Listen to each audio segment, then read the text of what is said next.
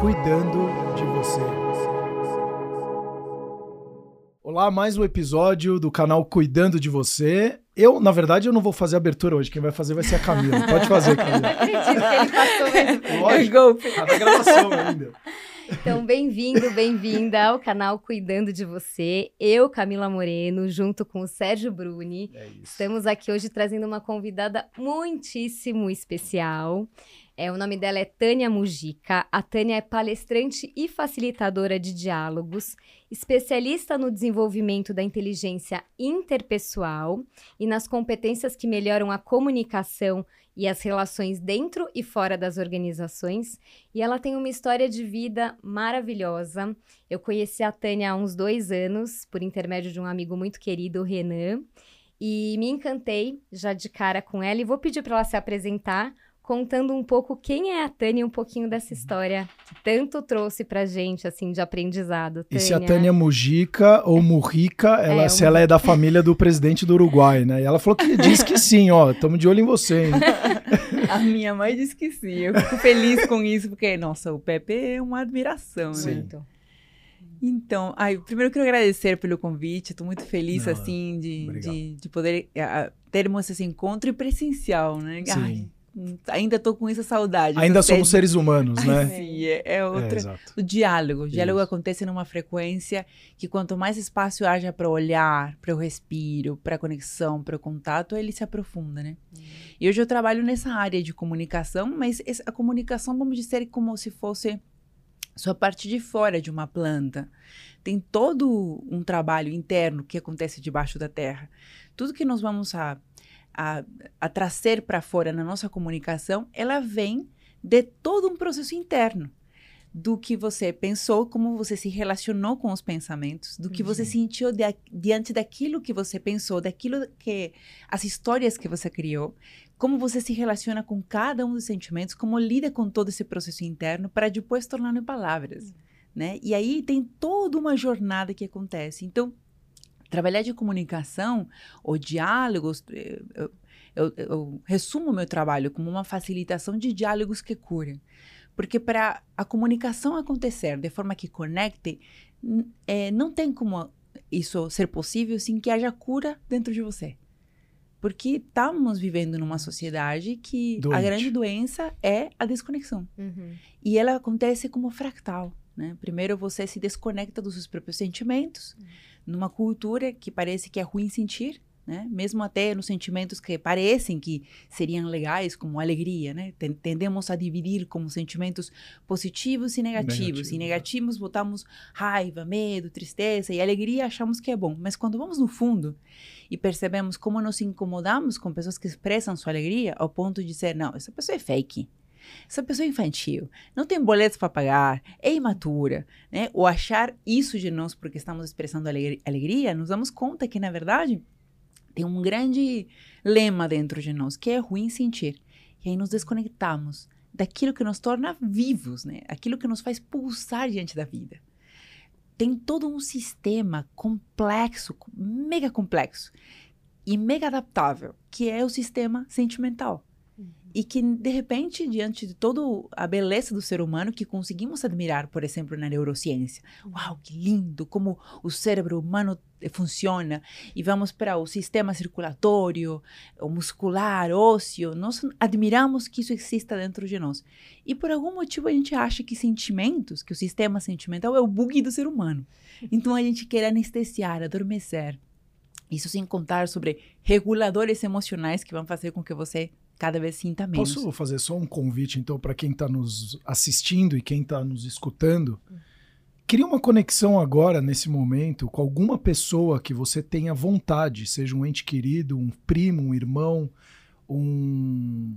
Meu irmão acabou de sofrer um acidente muito sério, né? Então, eu dormi no. Eu acordei essa noite no hospital, né? Que eu passei lá com ele essa madrugada. E, e o quão importante a gente vê que são os vínculos e as pessoas que a gente gosta. Então, não manda mensagem. Liga para alguém agora que você gosta com muito carinho e só fala: Eu gostaria de te dizer que você é uma pessoa muito especial para mim. Você não vai se arrepender e provavelmente você vai fazer a grande diferença do dia dessa pessoa, se não na semana dela. Pode continuar, Muito desculpa. Não, e veja só, até no episódio que você trouxe, É, quantos sentimentos estão envolvidos? Sim. Quanto pode ter tristeza em ver o que aconteceu, medo, do- pensando do que poderia acontecer, ou se não reage rápido, É. raiva diante dos acontecimentos, ou alegria de saber que está melhor, que vai melhorando. É, os sentimentos, eles expressam quão importante é esse irmão para você. Quanto você está vivo, quanto importa a vida. Uma pessoa que não sente, é uma pessoa adormecida. E quando a pessoa está adormecida, está desconectada de si mesma. E aí você começa com a desconexão de você mesmo, e aí é uma, uma, uma fractal. Você se desconecta daquilo que você faz. Então, depois vira um tanto faz o que eu tô fazendo. Tanto faz. Dá igual. né? Aí você se conecta das pessoas que estão em volta você. Se desconecta da comunidade na qual você vive. E se conecta com aquele digital influencer que você nunca conheceu na vida. Que adora e mega é fã e acompanha toda a vida e não e sabe que o que um o filho milhão tá de sentindo. filtros e É. que é um fake e você fala, nossa, eu amo essa pessoa. Isso, nossa, como eu sigo com uma. Mas como é? Porque a, a natureza do ser humano é se conectar. É, somos seres sociáveis. Exatamente. Então, quando nós não conseguimos ter reaço- é, conexões reais, vêm as ilusões de conexão. É, inclusive tem um estudo, né? E de novo, a gente vai ser muito repetitivo aqui no canal em várias coisas que a gente vai falar, mas quando a gente fala de estudo de saúde, de sucesso ou felicidade, que é o estudo de Harvard e outros, ah, eles pegam pessoas é, já no, no leito, né, em, em fase terminal, e eles perguntam para as pessoas. Vários morreram no meio do caminho, mas no final, a grande maioria, para não dizer 100%, o que que é sucesso ou felicidade para você? É ter relações de qualidade. E aí, no final, tudo aquilo que você quis mostrar, ter, possuir, nada disso fe- teve, fez sentido. Porque a felicidade, ela só é plena quando é compartilhada. Você não vai ser 100% feliz se você não puder compartilhar essa felicidade ou essa tristeza, ou um momento delicado, ou uma conquista muito importante com uma Uhum. outra pessoa ou com as pessoas que você gosta. E o mais engraçado é que você pega a sociedade, ou pelo menos a geração. Eu não gosto de, eu não gosto de, de colocar é, conotações nas gerações, porque é muito fácil você falar essa geração atual é muito mimimi. Se ela é mimimi, é por culpa da geração anterior que cuidou mal delas. É, eu acho que tem toda uma responsabilidade, é muito fácil você terceirizar os problemas. Mas a geração dos nossos pais, pelo menos eu posso falar pelo meu, era assim: tá chorando, engole o choro e fica quieto, porque quem manda aqui sou eu. Então, era muito, muito difícil você expor os seus sentimentos. Eu fui criado basicamente por mulheres, então esse lado eu não tinha tanto problema, mas ao meu meio era você não podia expor o que você sentia. Aí a gente veio de para essa nova geração que você tem que expor, falar da vulnerabilidade, mas eu vejo que existe uma deturpação muito grande dessa nova geração e das próximas que vão vir, que é essa questão de exponha quem você é, mostre a sua vulnerabilidade, mas cada vez mais as pessoas estão ficando mais mentirosas na internet, não estão expondo quem elas são, elas estão usando mais filtros, e aí exatamente isso que você falou, e elas estão cada vez mais desconectadas. Então, assim, mostre quem você é, mostre os seus sentimentos, mostre a vulnerabilidade, crie mais conexões, mas eu tô cada vez mais desconectado, cada vez mais longe do meu eu, principalmente, né? Porque eu acredito, se você tá desconectando das pessoas, e normalmente a gente é que nem bicho, a gente anda com aquelas pessoas que fazem mais sentido pra gente, né? Girafa anda com girafa, zebra anda com zebra, e a gente é meio que assim também. A gente tem a nossa tribuzinha. E aí eu vejo que cada vez, se eu, se eu tô desconectado mais comigo, ou com essas pessoas, eu tô cada vez mais desconectado comigo, não? Eu acho que o grande pedido de socorro vem dessa conexão quando a gente adoece de alguma forma, né? É, Porque a gente vai tocando a, a vida e tem num piloto automático, maluco, porque essa vida tem que ser prática, tem que trazer resultado. Quanto menos a gente dormir, mais a gente trabalhar é melhor, porque quem tá dormindo tá pedi- perdendo tempo e a gente entra numa roda viva, só que a conta chega, né?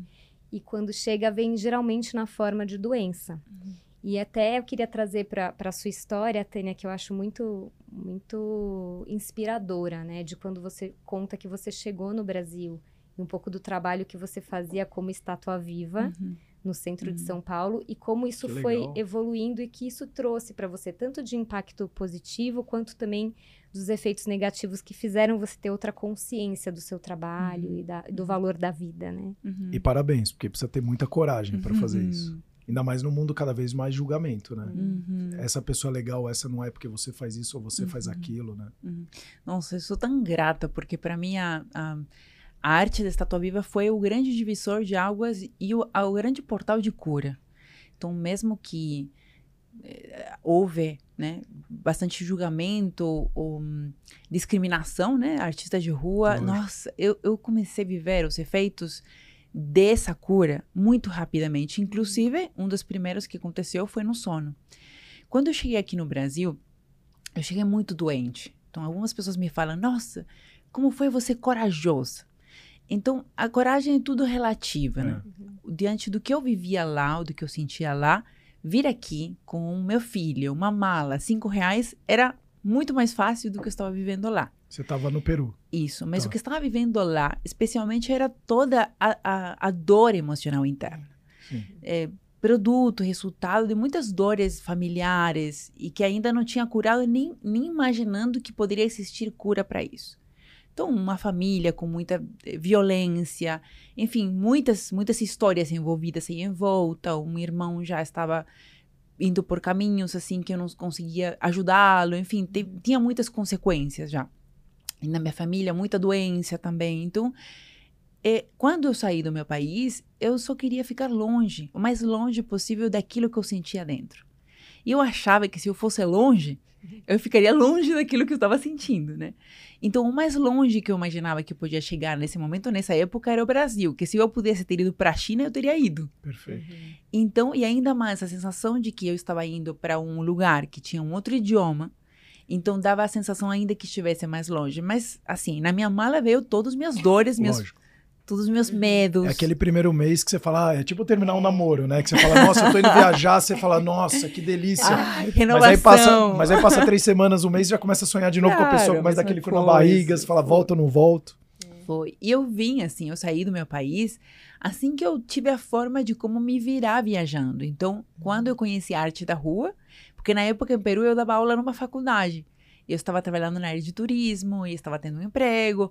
Mas quando eu conheci a arte da rua na praça, da, perto daquela faculdade, eu percebi: nossa, se eu aprender a fazer quadros, pintar quadros, eu vou poder viajar, ir longe. Só queria saber isso, ir longe, com um filho pequeno. Hoje eu acho, algumas pessoas falam: nossa, que lindo, que corajoso. Eu falei: não, meu Deus, que irresponsável É, que, né, com um filho pequeno, sem dinheiro, mas é, é isso que você estava falando, uma pessoa está doente, está com dor, ela se torna inconsequente, ela é Sim. capaz de fazer qualquer coisa. Seja você, sem planejamento nenhum, ir com uma mala um filho, Uhum. seja você se desconectar de tudo e todos, ou tomar decisões Uhum. que terminam sendo trágicas para a vida, até mesmo querer se desconectar da própria vida. Sim, claro. Então, por quê? Porque isso é uma forma de querer fugir da dor. Sim. Então, quando eu vim aqui, eu vim primeiro pra- pintando quadros. Mas quando eu cheguei no Brasil, poucos meses depois, eu já não conseguia pintar quadros, porque era proibido comercializar arte na rua. Então, um fiscal, e naquela época, né, hoje eu sou mediadora de conflitos, mas antes quem criava as tretas era eu. Eu sempre a conhecia como a barraqueira, tipo, a peruana barraqueira, tipo a noiva de Chucky. Era coisa assim, era minha, minhas, minhas, meus apelidos. Chuck, pra quem não conhece, é um bonequinho que é um É. assassino, ele mata as pessoas. Época, né? Tânia, não dá pra acreditar. Não, quando eu tinha 18 anos, minha, meu apelido era Tânia Boca Suja, de tanto palavrão que eu falava. Mas você vê, a gente leva pro mundo a nossa própria cura, né? Total. Eu acho isso muito lindo. Isso, porque é, a nossa medicina é a nossa história, né? A- quando a nossa medicina se torna a nossa história, nossa medicina se torna a nossa própria história, isso vai curando a gente É, A interminavelmente. nossa Então, medicina, a nossa própria É. história, gostei. muito. E a então comunicação é a flor, é a parte interna, na externa da flor, né? Que você falou, a comunicação. É, e, e veja só, assim, na minha, na minha infância teve muita violência de todo tipo. Então, eu sei o que é, o, é, que a comunicação te estralhasse por completo, te Uhum. fragmente. Uhum. Então, se você conhece um extremo e você entra para o caminho de cura, você já sabe o que não funciona. É, nós, eh, Cami e eu fizemos uma vez um treinamento Ah, que muito, treinamento mega transformador. Inclusive, estou para fazer um aprofundamento que E começa quero amanhã. levar todos aqui. Nossa, é próximo. maravilhoso.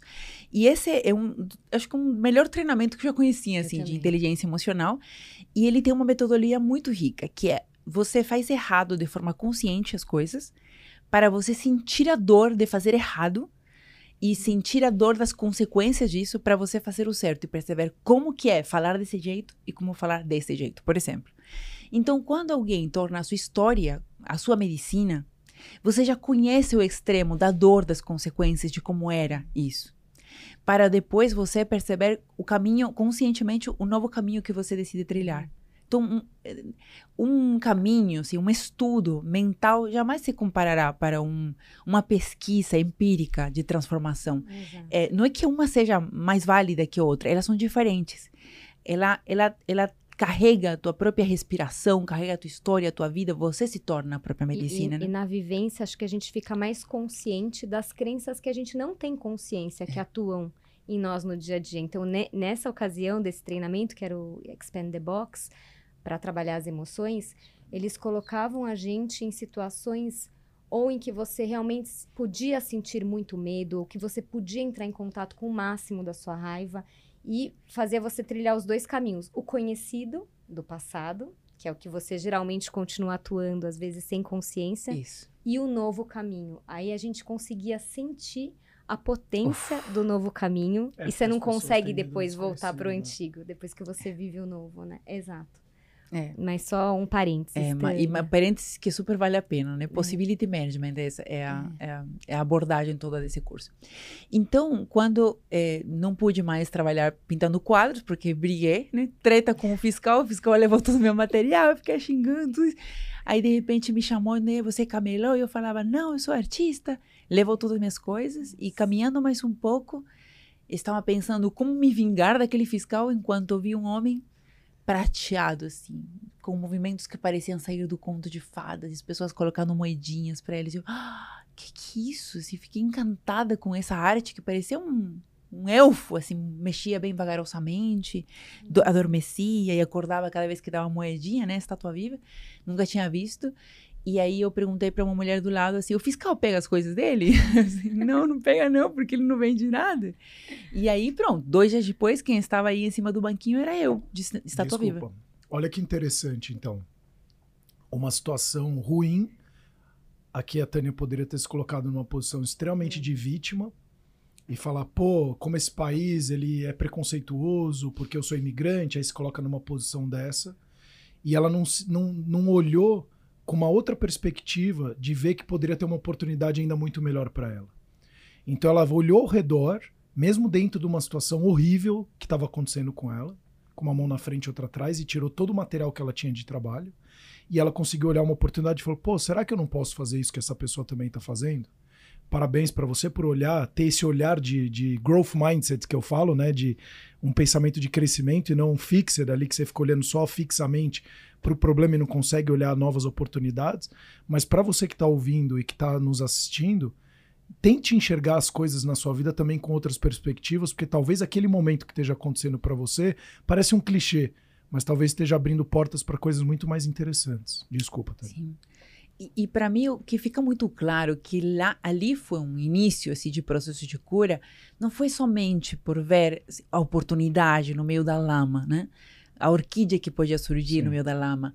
Mas foi mais profundo ainda que isso, porque é, nós vivemos muita violência na infância, mas um dos, dos castigos mais recorrentes que meu pai fazia, especialmente desde que era muito pequena, era me deixar, cada vez que me via fazer arte, ele tinha muito medo de me tornar artista como ele, porque ele tinha toda uma história assim, de ódio com a própria arte, porque ele nunca conseguiu manter a família com Sim. arte.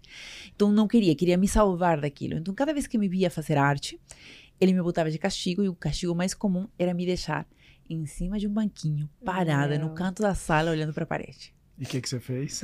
Nossa, eu falei a pessoa que meu, a pessoa que Não, menos um queria. Puta treinamento, perfeito. é perfeito para ela ficar parada em total, pé. Total, a pessoa que menos queria que me tornasse artista, Ai, meu pai, foi a que mais me treinou. Sim. E ele queria impedir que eu fizesse aquilo que ele tanto temia. Mas se eu conseguir me manter, manter meu filho e, e abrir um, uma infinidade de portas a partir disso. Só que foi a primeira vez que eu olhei para a pessoa que eu mais odiava na minha vida. E eu falei: ah, peraí, o que tá acontecendo? tipo, como assim? Porque era muito ódio, muito, me, muito rancor por todas as coisas que Sim. tinham acontecido no passado. E que eu podia dizer: eu tenho que agradecer agora? O que, que tá acontecendo? Para mim, um bug foi. E foi a partir desse então que eu comecei a perceber que as coisas do passado tinham propósito. Não somente as dificuldades de agora, mas as dores, os sofrimentos. Será que tem um propósito isto? Então, quando comecei a trabalhar como estátua viva e comecei a ver o caos assim em volta no 25 de março, eu percebi que o caos que eu sentia dentro de mim era bem pior. Porque eu, se não fosse pela estátua viva, eu jamais teria ficado em silêncio. Porque mesmo que eu ficasse de boca fechada, eu era totalmente consumida uhum. com meus pensamentos. Algo que impacta muito nossa comunicação, né? Mas é a parte mais profunda da nossa comunicação é o que se passa. Qual é a trilha sonora que você ouve? E ficando tantas horas no mesmo lugar, como uhum. estátua, aí eu conseguia perceber as vozes que eu tanto temia da infância. Você é burra, você não devia ter nascido. Elas se repetiam. E não era mais a voz do meu pai. Não era mais as vozes que eu ouvi. Tinham se tornado minhas vozes. E aí eu, eu achei que eu estava ficando louca. Porque até então eu não sabia o que era a voz interior, meditação, autoobservação, não sabia nada era disso. terapia isso aqui. É, e aí já tinha tido um caso na minha Nossa, família. É, tinha um caso Mas na minha é, família. Eu acho que é, é isso mesmo, né? Para vir as emoções. A gente está é. falando disso e toca em cada um de uma forma. Nossa, meu pai era igualzinho. Tá é, eu imaginei, eu falei, nada é por acaso, né? De estarmos os três aqui falando desse tema. Uhum. Bom, continua, não, vamos embora. Uhum. Vamos embora que é, é, assim que a gente vai curar, nos curando é. e curando os outros. E é, é, muito precioso, assim, há almas, uma vez eu ouvi isso de uma mulher, que há almas que escolhem passar pelo meio da braça, sabe? Que não é nem karma, não é que tem que pagar uma coisa, mas a dor delas é que se torna adubo para impedir que outras pessoas passem pela dor. Sim. Quando eu quando quando eu comecei a trabalhar como estátua viva e comecei a perceber essas vozes estão aqui na minha cabeça. Uhum. Que, por quê? Porque meu pai meu pai já morreu. Por que está aqui na minha cabeça? Como eu tiro? Eu achando Como que eu ficando longe, meu pai já tinha falecido. Eu já estava longe do meu país. Por que essas vozes continuavam comigo? Porque tinham se tornado minhas. Aí, quando eu estava nessa tua viva e vindo aquele caos assim em volta, e eu comecei a observar o que se passava, lembra uma vez que eu senti o vento tocando no meu rosto? É um dia assim de muito calor. E aí eu tava quase passando mal, eu falei, não, já vou dar uma paradinha. E sabe quando vem aquela nuvenzinha que esfria um pouco o ambiente, tão Sim. frescorzinho? Uhum. Aí eu senti, ai, uau, que vento. E aí nesse momento, eu, opa, é a primeira vez que eu senti o vento. Mas o vento sempre esteve aqui. Sim. Onde estava eu quando o vento estava aqui?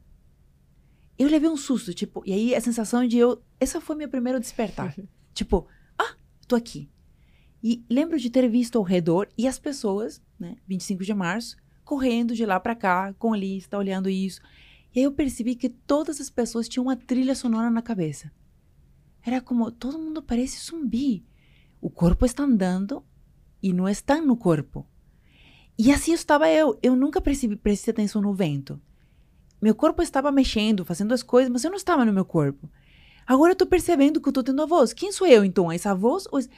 E eu não sabia nada de autoconhecimento, de despertar, de meditação, não. Eu jurava que eu estava ficando louca. Até não teria sido o primeiro episódio. Quando tive 16 anos, tive um surto de paranoia, que eu vi vozes, e tinha um tio que eh, a vida toda vivia internado, e eu sempre tive medo. Nossa, pode acontecer comigo. E eu comecei a ter medo.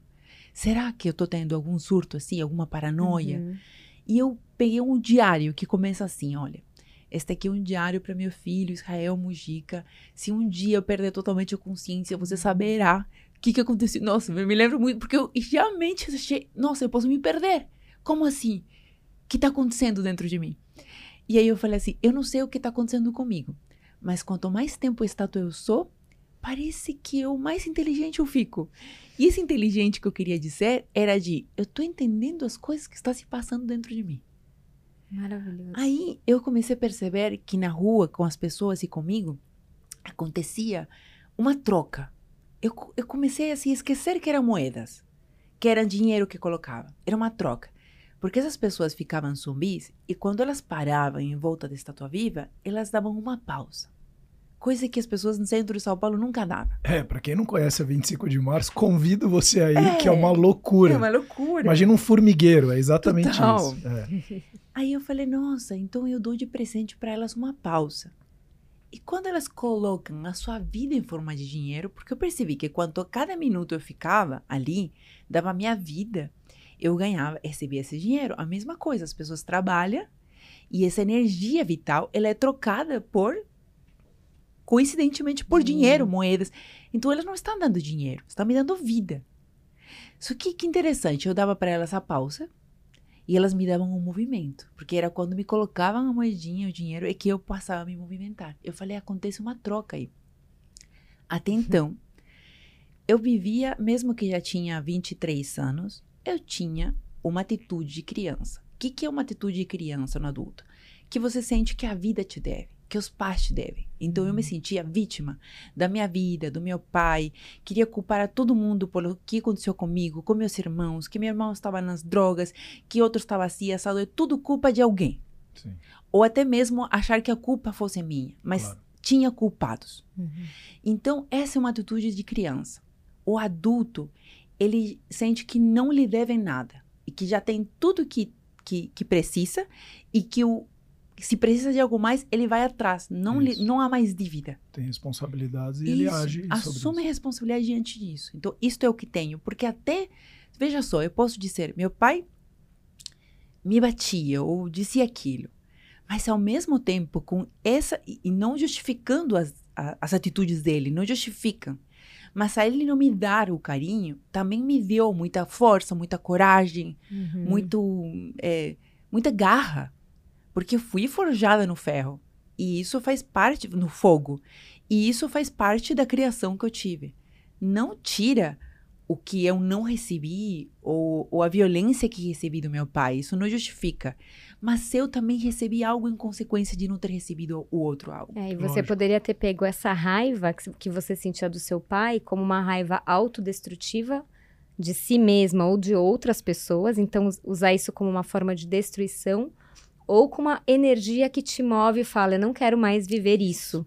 Não quero que meu filho viva isso, Isso. e não quero que as pessoas ao meu entorno. Então, eu faço diferente a partir dessa energia. Total. E essa é a força que nos leva a fazer coisas que vão totalmente fora das fronteiras do que é conhecido dentro da nosso, nossa própria constelação familiar, de- dentro da nossa própria família. Uhum. É a dor que leva a fazer projetos que não seriam feitos se não tivéssemos sentido a dor que sentimos. Então, são curvas que, que, que a vida, se, bifurcações, que vêm só depois de ter um coração estraçalado. Estraçalado é a palavra? Pode ser. Estraçalhado. sei lá. Traçalhado. Traçalhado, É. tá certo. Estraçalado. Então, é na, na, na própria Estátua Viva que começou a acontecer essa, essa transformação, assim, e mudança. E eu, no diário, eu colocava o que acontece e as mudanças começaram a acontecer. Porque, além de estar doente emocionalmente, desde os 17 anos, eu dormia oito noites por mês. Era duas noites por semana apenas. Eu, desde os 17 anos, não dormia. Desde os 17 anos, eu fumava três maços de cigarro por dia. Meu Deus. E, e aí eu vivia, assim, com 18 anos já tinha gastrite, 21 anos tinha úlcera. E eu, vivi, eu acostumada a ir pro médico e disser assim tantas coisas que o médico sempre dizia: "Vamos tratar uma coisa de cada vez". Eu tava, eu achava até coleção, assim, tipo, eu tenho isso, quase com orgulho, assim, que eu depois eu de muito tempo que não mais vivo isso, eu vejo algumas pessoas sentindo quase um orgulho de eu tenho isso, eu tenho isso, quase uma coleção de doenças como se fosse natural. Sim. Se normalizou isso e não é natural. Como a gente vê hoje, muito essa coisa, questão do remédio, né? Do Então, remédio. remédio para dormir, é remédio para Não, depressão. e o é jeito como é chamado, né? Remedinho. Vou tomar meu É. remedinho. É isso. Que é uma forma de torná-lo, parece aparentemente mais Inofensivo, inocente, é. inofensivo, Não, né? não Mas é. não é, não é uma normal. bomba que você está Não é no seu corpo. exato. Exatamente. Então, é, na Estátua Viva, eu comecei a experienciar isso. Ah, eu lembro uma vez que eu tava mexendo a minha mão, assim, tremendo. E você tem que ficar quietinho, né? Como estátua viva. Uma criança olhou e falou: Ah, tá mexendo a mão, ela não é estátua. Eu fiquei toda nervosa. e aí eu pensei: Peraí, minha mão tá mexendo e eu não conseguia controlar minha mão mexendo. E aí, de repente, eu percebi: Eu fiz uma lógica. Fiz assim: Minha mão tá mexendo porque eu não tava no meu corpo. Então, quando eu não tô no meu corpo, meu corpo faz o que quer. Então, se eu volto para o meu corpo, eu posso comandar minha mão. E aí eu tive essa visualização de vestir meu corpo, como se estivesse vestindo figurino. Assim, fechei os olhos e vesti meu corpo. E quando eu cheguei nas mãos, a mão não se mexia mais. Eu falei, é isso. Eu tenho que vestir meu corpo. Isso sem saber nada de meditação. Depois, a, a estar de 300 a 500 vezes por dia agradecendo as pessoas por me darem a vida. Eu não via se era cinco centavos ou se era uma pedra ou uma pilha que estavam colocando ali. Era obrigado por me dar a vida. Isso que eu mentalizava. Isso é tão curador. Quando você sente que a vida te deve, que você é vítima da vida. Estar agradecendo. Dizem, né, que se a gente acorda e você agradece quando acorda, isso já transforma. Imagina 500 vezes por dia. Obrigado por me dar a vida. Obrigado por me dar a vida. Eu, assim, passaram alguns meses e eu estava me transformando por completo. Eu percebia que se eu tinha vontade de fumar, eu podia voltar no meu corpo, fazer a respiração da estátua, que era o fôlego de vida. E eu não precisava fumar. Fumava menos, ou pegava um cigarro, fumava uma pitada de cigarro e depois duas, eu falava a respiração da estátua. Que eu fazia essa performance. Olha só, a performance da estátua viva Uhum. Eu falava que era um palco diminuto de uma peça teatral de um minuto, sim. Então, a peça é: eu não tenho vida, eu acordo para a vida, e depois eu agradeço e volto a não ter vida. Uhum. Tu não tem passado, futuro, você tá. Não tem vida e tem vida só. Então, ao acordar, eu senti a respiração como se fosse a primeira vez. E aí sentia meu corpo como se fosse a primeira vez. Eu olhava minhas mãos, olhava as mãos do outro, o olho do outro e era como nos parecemos. Foi você que me deu a vida? Obrigado. Tipo, isso, 500 vezes por dia. E aí isso gerava uma sensação em mim de, de conexão com o outro. Porque até então eu falava, eu não gosto de pessoas. Quantas pessoas falam isso? Eu não uhum. gosto de pessoas. Tem muitas pessoas, eu não gosto de pessoas. Gente, o natural do ser humano é gostar de pessoas. Pode ser mais introspectivo, extrovertido. Eu jurava que eu era introspectiva. Não era. Era traumatizada só isso. Uhum. E a única forma de não me ferir novamente é não criar conexões. Muitas pessoas que acham que são, na verdade, introspectivos são pessoas com feridas. Sim. A melhor forma de proteger a ferida é que ninguém encoste nela. É lógico. Então. Põe um band-aid ali, né? Isso. Tapa ela. Não, e coloca uma cerca para ninguém encostar. Sim. Né? Então não cria amizades, não cria, não aprofunda relações. E às vezes essa pessoa ela se fecha porque no passado foi importante esse fechamento para ela se proteger de algo, como você. Então toda vez que a gente faz esse mergulho interior, a gente vai desvendando camadas. Eu sinto que cada dia eu desvendo uma nova de mim mesma. E tem muita dor envolvida, então por isso que às vezes dá medo, mas toda vez que você põe luz naquela dor, ela já se dissolve um pouquinho e de repente você tá vê que, poxa, se eu sou extrovertida, eu poderia usar todo o meu potencial para estar tá falando com mais pessoas, para estar tá levando o meu conhecimento, e você deixa de fazer isso muitas vezes por não se conhecer e não saber da sua potência. Mas acho que precisa dessa coragem, né, Tânia, que você teve é a coragem, eu digo assim, desse sentido de agir com o seu coração e sair um pouco da mente. Eu até queria trazer uma, uma sugestão, que a gente sempre traz aqui algumas coisas práticas para quem, para você que está nos ouvindo, né? De começar a perceber os diálogos que sua mente traz para você. E se você puder, faz isso durante 10 minutos por dia, anota, porque é um falatório sem parar. E às vezes a gente acredita no que a mente está falando para a gente e nem tudo que ela fala é verdade. Então, só esse exercício de anotar esses diálogos internos já vai dissolvendo isso e te permite estar tá mais na sua presença e garantir que você vai é, usufruir das oportunidades que o mundo te traz. Porque quando a gente fica na nossa cabeça, a gente deixa passar todas as infinitas possibilidades que a gente tem, né, para agir, uhum. de encontros importantes que podem acontecer, de possibilidade de fazer diferente. Uhum. Então, acho que você foi uma é, mestra da, da meditação durante esse período em que você também foi a estátua uhum. viva, porque isso era meditar o tempo todo, a todo uhum. momento. Sim, inclusive esse exercício que você falou agora, eu chamo ele de vômito mental. E a dica prática é: deixa o cronômetro cinco minutos. Sabe Boa. quando você está sentindo ansiedade, confusão mental, ai, tô, tô com medo, indeciso? Cinco minutos, que não seja nem cinco minutos e um segundo, não. Cinco minutos cravado, porque precisa dessa tensão criativa de saber que vai acabar. Aí você pega o papel e escreve tudo, tudo que aparecer. E vai misturar com lembrança, com ideia que você tem, com pensamento que está tendo, com vontade, com coisa que você esqueceu de pagar, enfim, muita coisa.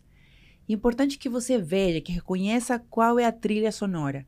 Isso. E entender assim: ah, agora entendi. Por que estava tendo essa confusão? Várias vozes ao mesmo tempo. Agora eu as vejo, agora eu assoço.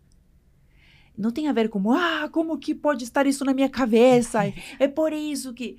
Todo esse trabalho da jornada de autoconhecimento, se você não fizer com amor, com conexão com você mesmo, aí que começa. Uhum. Se não vem com conexão com você mesmo, era vir um chicote. É, um Descobri que eu tenho esse padrão, é. eu tenho essa crença limitante. Ai, porque Por eu ainda não, não perdoei. É. E aí vai, essas descobertas terminam sendo eu sou assim, eu sou assado. É importante olhar com curiosidade e com amor. Tipo, uau, é isto que está na minha cabeça, entendi. Entendi, vou guardar aqui, eu já sei que tem isso na minha cabeça, agora está aqui. Hum. Deixa eu pegar se tem alguma coisa importante que não, que não pode passar desapercebido, esta, esta conta que tem que pagar, esta coisa que eu tenho que mandar essa mensagem, entendi. E o resto, hum, vou ficar de olho, vou ver se aparece novamente. Uhum. Aí você faz outro dia outro vômito mental e você vê que cinco dias seguidos tem as mesmas coisas. Você não é suficiente, você não vai conseguir. Hum, este é meu pensamento mesmo ou é um pensamento que ficou comigo, assim, que era de alguém? Né? Com uhum. curiosidade, com amor, entendi o que está. Agora entendi. Não, e fica de uma forma tão mais alegre, né? Tão mais interessante. Não é nem alegre, mais interessante. Você se torna uma pessoa muito mais interessante, né? Porque uhum. quando você olha eu, eu, isso que você falou eu acho muito, muito legal, porque eu sempre falo do olhar de criança. Nunca perco o olhar de criança. Porque a criança ela é curiosa e ela tem muito amor dentro dela, ela é muito pura. Uhum.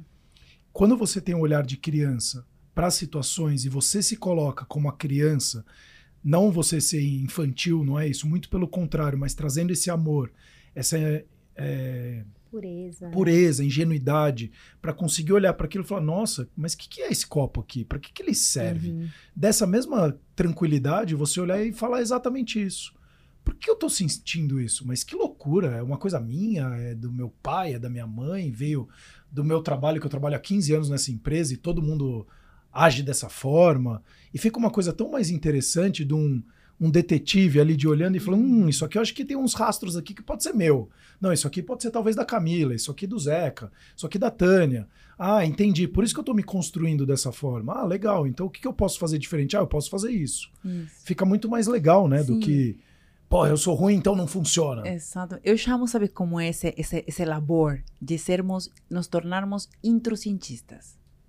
É como temos. De nada adianta se consumir tanta informação do mundo exterior se tem um infinito mundo para pesquisar dentro de nós. É. E olhar com curiosidade, sem Sim. julgamento, da forma que um cientista faria: de opa, tem aqui mais, mais algumas demonstrações aqui, né? Para ver. E de fato, assim, essa jornada, ela me levou assim, ao encontro à meditação, no fato de estar observando a mim mesma, observar o que sentia, é, observar o que pensava, tudo isso começou a trazer enormes meditações na minha, na minha vida, enormes mudanças na minha vida, né? Uhum. A partir dessa meditação. E as duas áreas primeiras que... A primeira que causou enorme evolução foi o sono. A primeira. Uhum. Eu lembro de trazer essa sensação de muitas noites sem dormir, sempre ficava assim. E, e, e geralmente quando estava nessa tua viva em estado meditativo, o, o sono queria vir. É lógico. Então, nossa, era, um, era uma luta, assim, para uhum. mim permanecer pre presente, sentada. E quando chegava a noite, já queria ficar mega acordada. Então, eu falei, tá, se na estátua eu consigo estar quase prestes para dormir... Por que a noite não? o que eu posso fazer de estátua para repetir a noite? Muito bom. Legal, hein? Aí eu falava assim, já sei, vou fazer a respiração de estátua viva. Deixa sentir as sensações, os cheiros. lembro que comprei um bonsai de jasmim, que era meu cheiro preferido, e coloquei hum. do lado da minha cama. E aí, nossa, até mais gostoso do que o centro de São Paulo. E eu percebia que tendo essa respiração, porque para você ficar estático por muito tempo, não é ficando duro, você Não, treme, você você tem tem que que relaxar. relaxar. Bom, relaxar vou até trazer uma relaxar. curiosidade. O Atiradores de Elite, o Sniper, ele atira quando ele solta o ar. Porque é no Isso. momento que ele tá relaxado, é o momento que ele tem mais precisão. Olha. Então, quando ele vai atirar e ele precisa de muita precisão, ele não puxa o ar e fica segurando, ele solta, pum, e atira na hora de soltar o ar. Maravilhoso, né? Olha só. Quando, caso vocês queiram atirar, já. É, se você quer ter muita precisão na vida. Meu, gente, volta pros diálogos que fluem. Obrigada. Não, mas olha que loucura, o cara tá no ápice do, da guerra, arco e flecha arco e flecha é a mesma coisa. Então, é no ápice da guerra de vida, você tá no momento de relaxamento, né? É bom, você pega surfistas de ó, big riders, né, de É. ondas grandes, pro cara ficar dois minutos naquele turbilhão, o cara precisa estar muito relaxado ali. Muito Tá. presente. É a muito combinação de tensão e relaxamento exata Lá fora tá um caos, atividade. mas dentro você precisa estar muito. É, porque, veja só, Artes eu, eu fui mentora de inteligência emocional de algumas, alguns atletas, assim, no, no, no Brasil. Uhum. E para um, um nível, já, você já foi um atleta profissional. Sim. Quando você chega num nível, assim, alto nível de performance, todos treinam cinco ou seis horas por dia. tem. Todos têm É 20 o lado mental que vai coaches. fazer a diferença. Exatamente, É é, o lado mental que vai fazer. É a respiração que É nesse isso. momento houve. O pequeno pensamento que deixou entrar daquele vômito mental que entrou naquele Isso. momento, sabe? É isso que faz a diferença. Então foi a meditação. Exatamente. Quando eu, assim que eu soube que aquilo que eu estava fazendo era meditação, foi um Hare Krishna que me falou. Quando Olha. eu fiz uma pausa, ele falou assim: Nossa, eu percebi a- o, o, o seu estado profundo de meditação alguns quarteirões atrás, e você percebeu que todas as pessoas que ficam em roda na sua volta, elas entram em estado meditativo? E eu, hã? Tipo, para, até então eu achava, naquela época, não era tão comum como hoje a meditação, eu achava que a meditação era refletir, né? Vamos Isso. meditar em algo, né? E ele, quando percebeu que eu não entendia do que ele estava falando, a gente ficou quatro horas. A anja dourada com sua asa e o Hare Krishna. As pessoas colocavam moedas durante as quatro horas que a gente ficou como falando, assim. E ele me explicou o que era meditação. Nossa, assim que eu soube, duas semanas depois, eu fiz um vídeo que ele está no YouTube, chama-se A Arte de Meditar em Qualquer Lugar. Assim que eu soube, ele falou para mim, isso é a arte de meditar em qualquer lugar. E pode procurar no YouTube. E isso foi um marco enorme. Eu estava tão feliz de que tinha que, de, de saber de que aquilo que ele me diz, que era geralmente praticado numa salinha branca e com todo um ritual, podia ser no centro de São Paulo. Então gravei esse vídeo e esse vídeo é, terminou me levando às primeiras palestras. Eu lembro que a primeira palestra que eu fui fazer era para ser um workshop assim, de duas horas para 50 pessoas em Toledo. É uma outra cidade, Sim, né? Toledo. em Toledo. E aí, é, o pessoal, que era, ia ser uma comemoração de, sei lá, 10 anos de um instituto de massagem, uma coisa assim. Aí eles avisaram na rádio. E tinham 600 pessoas que Nossa. se inscreveram. Nossa. Aí mudaram para outro local. Esse é o meu primeiro momento para falar sobre meditação, foi nesse grupo de, de 600 pessoas. E foi um marco para mim. Foi tão Claro. lindo perceber de que havia cada metáfora da estátua viva podia ser levada para aplicação de tudo. E aí eu fiz vários cursos para meditação aplicada à síndrome de pânico, Que legal. a parar de fumar, a melhorar o sono, a melhorar porque minha vida, minha jornada de autoconhecimento começou assim, primeiro com as mudanças no meu corpo, né? O, o básico, alimentação, meditação, alimentação meditativa. Então, tudo isso Que eles falam muito de mindful eating. né? Claro, Uhum. isso. Então, e, e, a mes, e, a me, e, os mesmas, e as mesmas premissas. Veste o teu corpo, né? sente tudo como se fosse a primeira vez, né? Estátua que não tem passado, não tem futuro, tem agora. Gratidão nesse momento que você está experienciando, experienciando a vida. E se- essas premissas, elas se aplicavam a tudo. Então, para mim, isso começou a transformar os, os pilares principais da vida, né? Alimentação, a, o- a minha relação com o corpo, o sono. E aí começou, a partir dessa, dessa, dessa tríade, que é a base que nos sustenta em pé, Sim. saudáveis, Isso. Que a minha jornada de autoconhecimento se aprofundou. A cura de dores mais profundas, de visi- revisitar o passado com amor e, e fazendo as pazes com a vida, né? Assim, para depois me conectar com meus sentimentos, tudo isso, ela começou primeiro com, com essas coisas básicas. Porque, por exemplo, uma pessoa que não dorme, Ela pode fazer É, todos os não cursos de inteligência é, se ela emocional. não faz o básico, como é que ela vai fazer coisas um pouco mais complexas, né? Ô, Tânia, e a gente vai ter que fechar logo mais, Como mas assim? marcaremos outros. Ah, Mui- tá. Vamos marcar. Eu queria que você, se puder, fizesse um fechamento falando um pouco do quanto você acha importante, né, essas competências quando a gente fala de nova liderança. Uhum. Porque a gente também às vezes faz uns paralelos aqui com as pessoas que estão dentro das empresas, dentro das organizações, que também querem ter uma vida mais saudável, mais equilibrada, sem perder performance e tudo mais. Então, quando você fala de liderança viva, que, que você quer dizer com isso? Porque é- são competências que chat GPT não pode substituir, inteligência artificial, são muito humanas. Então, se você pudesse fechar falando um pouco desse contexto, por Perfeito, favor. Sim. Por muito tempo, nós temos nos condicionado, é, sido condicionados, não temos sido condicionados e temos condicionado, assim, um sistema socia- social que lembra mais uma máquina, né? Uma dinâmicas mecanicistas, nas quais dentro da escola acontecia, dentro das empresas também, na qual as pessoas são vistas como peças, que se não estão entregando resultados, então está uma coisa Substitui. errada, você substitui, descarta, chama outra do mercado. E até mesmo a liderança é considerada uma peça. Esse líder que está no comando e controle, movido muito pelos medos, né? Porque o que, que é querer controlar as coisas? É medo.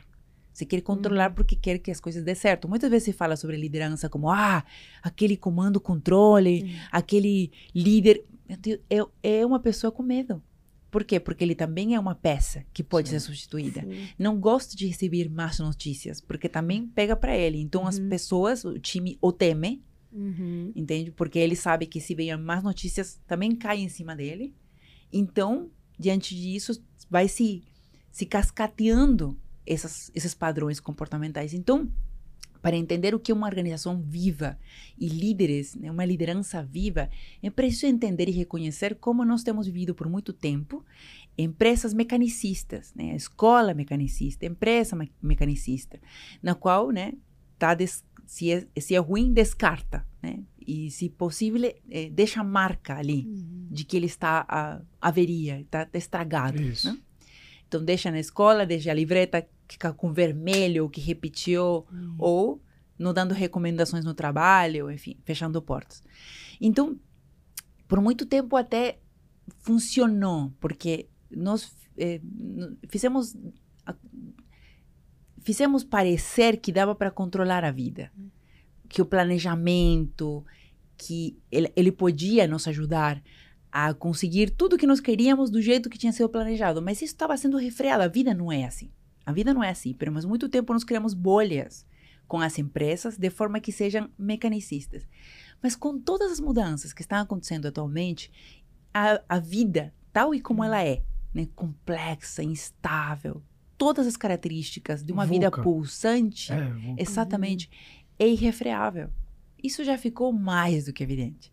Já se falava muito isso antes da quarentena. Na quarentena já ficou assim, tipo, não tem mais como negar isso. Uhum. Então, diante disso, as empresas, não é porque a maioria das empresas não é nem, ai, queremos fazer uma transição porque queremos que eh, ser uma, uma empresa mais viva, Uhum. acolher a complexidade que aí nós. Não, não tem mais outra saída. Uhum. As empresas estão falindo por não serem adaptáveis, por não navegarem na complexidade. Só que veja só, quem hoje está liderando essas empresas são aquelas que se formaram nas empresas mecanicistas. Sim.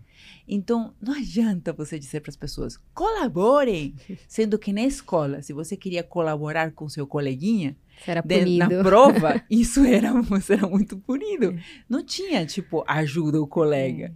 Não é porque colabora ou faz só um treinamento disto, de inteligência emocional É. para você expressar seus sentimentos e sendo que É. por muito tempo é, quem assumia o papel de liderança era uma pessoa que não expressava sentimentos, porque era visto como uma fraqueza.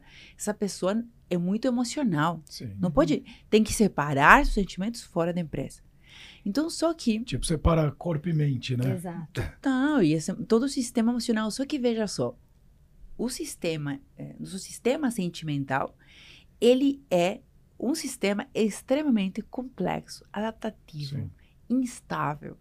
Tudo é, é- ele é o próprio é, sistema complexo que precisa se tornar as próprias empresas. Uhum. Então, ele nos, to- nos se torna bússola para as decisões que nós podemos tomar. Eles não são inimigos e também não são algo que precisamos aprender a gerir, porque é nesse, é nesse passo que a maioria das empresas está. Tá bom, a gente agora deixa você sentir, porque percebemos que você com burnout não é muito útil na empresa. É isso, as pessoas É, estão doentes e, e grandes líderes estão deixando os seus cargos para vender kombucha. Isso é, tipo, Isso. chega, a grande renúncia. Não quero mais, depois da quarentena, e, e- e voltarem a vivenciar o tempo com suas famílias e reparando o móvel no seu lar e fazendo a horta, as pessoas não querem mais se submeter a qualquer tipo Uhum. de, de, de ambiente. Então, só que a empresa diz: tá bom, agora você pode sentir, mas tem que aprender a, ge- a gerenciar o que está sentindo, ainda com a visão de que sentir está ruim. Mas é mais do que isso. Ele é, ele pode ser o norte para todas as decisões. A raiva, ela é a grande força da clareza, do foco. É a, a raiva é empoderamento, a raiva consciente. Os sentimentos conscientes, eles, se, eles não se tornam mais algo que atrapalha, eles se tornam superpoderes. E a cura de nossa relação com esses sentimentos é que permite que se tornem superpoderes. Veja só, você foi atleta. Você vê um atleta, num, por exemplo, de corrida. Cara de que tem nesse momento? De tristeza, de medo, de Muita pânico, raiva, de alegria. É raiva. Só que é um tipo de raiva diferente, não é? É aquela muito compenetrada, é que nem o leão quando ele vai É. ca- pegar caça, assim. Você olha o olhar, é muito compenetrado para aquilo lá na frente, não tira o foco e é Isso. ali. É, exato. Fecha um túnel na cara dele. Tanto que o próprio, você pode ver no rosto. É. É raiva. É. E essa raiva é uma porcentagem de raiva consciente muito bem utilizado pelo atleta. Essa mesma raiva, ela pode ser usada por um líder. Só que dentro do ambiente esportivo, a raiva, essa sensação, vai! É bem Não, visto. o coach, ele é bem visto. É. Ele é acolhido. Vai! Vai! É, Não é? É, Dessa maneira? Isso mesmo. E você sente um. Ah, uma vez treinei com um, um, um- como assim, um preparador de forças especiais. Sim. Eu senti uma máquina de guerra. Eu me sentia tão empoderada. tipo, ah! ah Show me what you got, one more. Come on, Tânia, sim, come on. Sim! Ele, ah, ele xingava com raiva e. Eu preciso fazer essas aulas, gente. É. Eu vou entrar. Ah, não, vou entrar numa até medo, dessas. né? Essa, Não, é essa fazer. maravilhoso.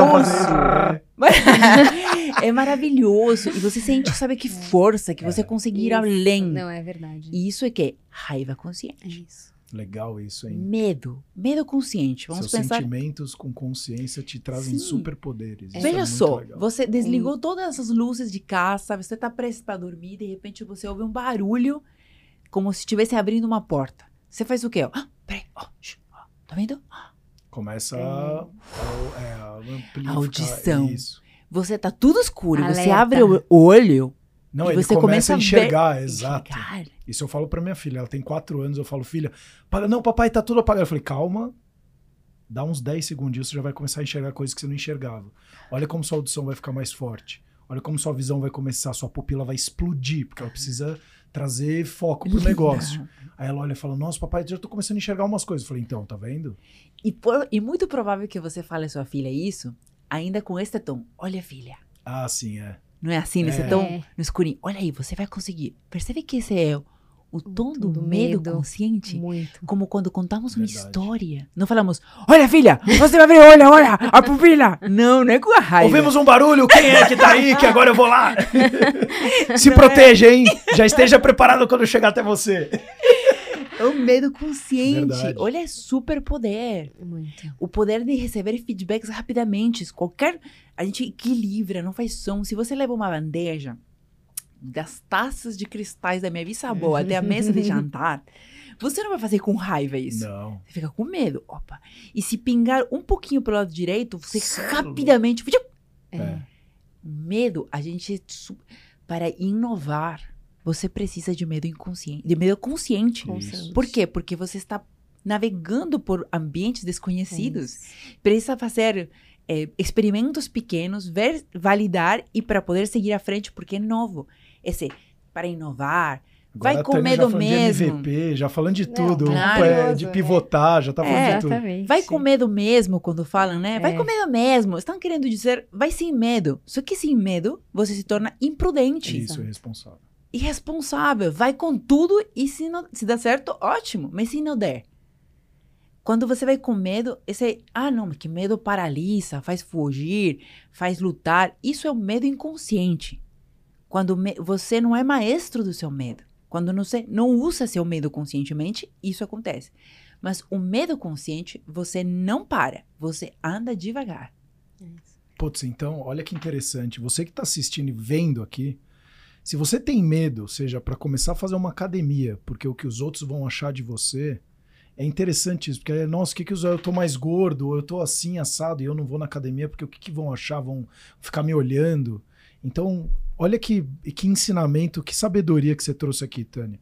Se você tá com medo de fazer qualquer mudança na sua vida, seja para um, uma, trocar um emprego, para emagrecer, para começar uma atividade física, para dar a primeira volta no quarteirão, seja lá o que você queira fazer, para algo que vá trazer mais valor para sua vida, utilize isso aqui que a Tânia trouxe.